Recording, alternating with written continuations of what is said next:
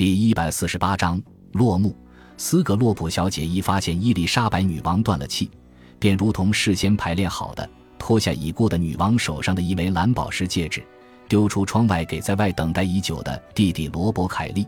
接着，他便启程前往苏格兰。苏格兰王詹姆士六世非常清楚，只要接下这枚戒指，他就真的成为英王了。是日清晨。怀特霍尔宫中与七普瑟街已经遍传英王詹姆士一世要继位的消息，没有人大声嚷嚷。曼宁汉认为，女王逝世的消息刺痛了许多人的心，无法表现出欢欣鼓舞的样子。尽管如此，这一天接近傍晚时，开始出现低调的庆祝。有人为新王、新王朝、新年代点燃了萤火，敲响教堂钟声。渐渐的。人们发现，伟大的伊丽莎白年代已成云烟。三天后，凯利抵达了爱丁堡。正当苏格兰王准备就寝时，因长途奔驰而浑身泥泞脏污的他跪在詹姆士六世面前，称呼他为英国、苏格兰、爱尔兰与法国之王詹姆士。接着，再将伊丽莎白女王的戒指交给他。此时，因皇室搬迁回伦敦，里奇蒙德宫一片萧条，女王陛下的遗体。于死后独自摆放了一两天，只有少数人能靠近，没有人进行验尸，只有三名侍女负责处理遗体，准备下葬。接着，女王的遗体被涂上油膏，缠绕上裹尸布，奉入千棺中。五天后的夜里，正式移灵，将棺材放上点满火炬的驳船，前往怀特霍尔宫，将它神圣地置放在大厅中。有许多贵族人士与侍女日日夜夜地看守着，接着再将棺木移到西敏寺，接受众人的哀悼，并依照自古以来的传统，一直置放在这里，直到新任英王下令埋葬。四月二十八日，伊丽莎白女王逝世后一个多月，葬礼队伍缓缓将她的遗体送往西敏寺。那个场景令人肃然起敬，由四匹马拉着上面垂挂着黑色天鹅绒的灵车。棺木上可以见到已故的伊丽莎白女王真人大小的蜡像，穿戴着她生前的礼袍与王冠，手握象征王权的宝球与令牌。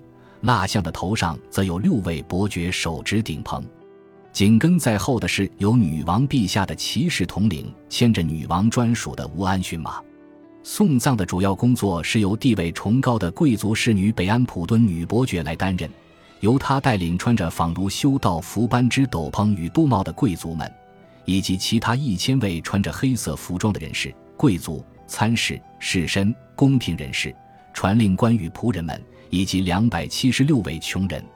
市场大人与他的诸位教友弟兄也出席。此外，还有皇家礼拜堂的儿童合唱团。最后，则是莱里爵士领着女王的四十卫士，卫士们手中的戟权都朝下。在这一片庄严的丧葬队伍行进间，还伴随着美丽壮观的场面，包括五彩缤纷的布条与军旗随风飘扬，以及雄壮的喇叭声。成千上万的平民沿着出殡的路线哀悼着。史加斯托就表示，西敏区涌进了各式各样的人，将街道、平房、窗户、街沟等全挤得水泄不通。他们全都是来送葬的。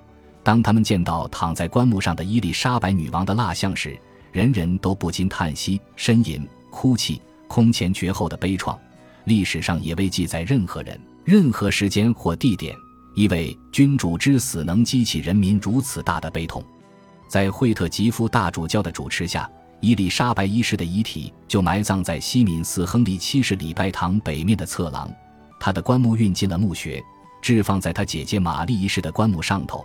皇室的主要官员便依据惯例，将象征职权的白色徽章击碎，撒在他的棺木上，象征对女王的忠诚，画上句点。接着便将墓穴密封。詹姆士一世下令为伊丽莎白女王修建一座华丽的纪念碑，由马克西米连科特设计，造价七百六十五英镑，于一六零六年完工。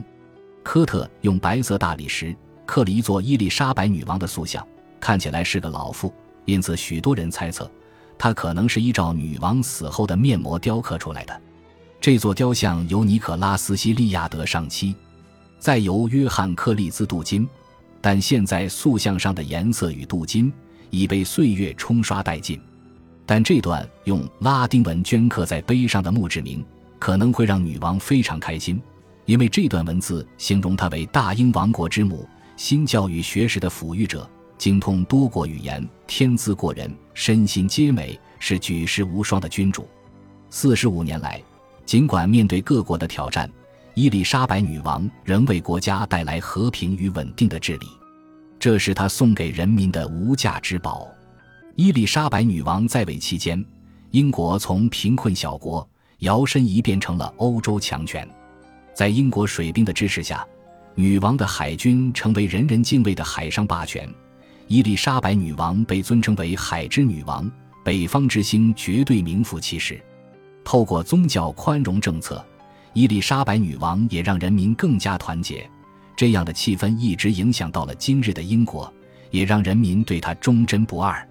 她与臣子之间建立了过去从未见过的特殊关系，至今也无人能出其右。历史上少有如此受到爱戴的女王，在她的统治之下，人民更深具信心地相信他们是被神眷顾的国家，受到上天的护佑。也因为这样的信心，在英国大败无敌舰队多年后，成就了英国文艺复兴。当然，他也不是没有失败之处。他总是小心翼翼地掌管金钱，穷极一生都得收支平衡，最后却因经济困顿而破了功，死时留下四十万英镑的债务。爱尔兰事实上也未完全归顺，加莱港仍属法国，而至伊丽莎白女王身亡前，英国仍未能在新大陆成功建立永久的殖民地。但在伊丽莎白女王的治理下，英国打败了西班牙强权，获得欧洲诸国的敬佩。并透过王权的结合，与苏格兰建立了永远的和平。伊丽莎白女王幸运地拥有许多睿智的参事，这可能也都要归功于挑选公仆时，她识人精明，总能看出他人优点。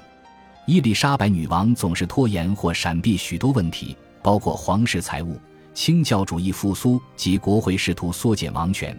伊丽莎白女王将许多可能成为未来冲突的问题。留给了后代去解决。就算她因各种难以克服的威胁与问题而腹背受敌时，她也尽可能地维持最佳状态。许多当时的人都见证了她的能耐。伯利男爵是这样说他的：“她是史上最聪颖的女性。她完全清楚同一个年代中各国君主的兴趣与性格倾向，对于自己的王国也有彻头彻尾的了解。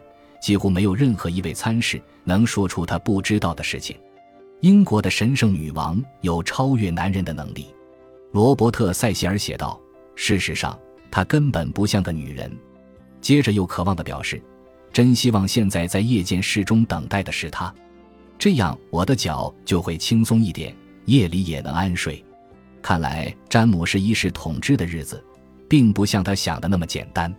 但一直到几年后，许多人才开始理解自己失去了些什么。当我们接受苏格兰王的统治后，对女王的思念就更深了。格洛斯特主教葛菲古曼如是说，对他的记忆多被称颂，教堂钟声、民众欢欣鼓舞的模样，以及追思他的布道会，都超越了迎接新王詹姆士的期待。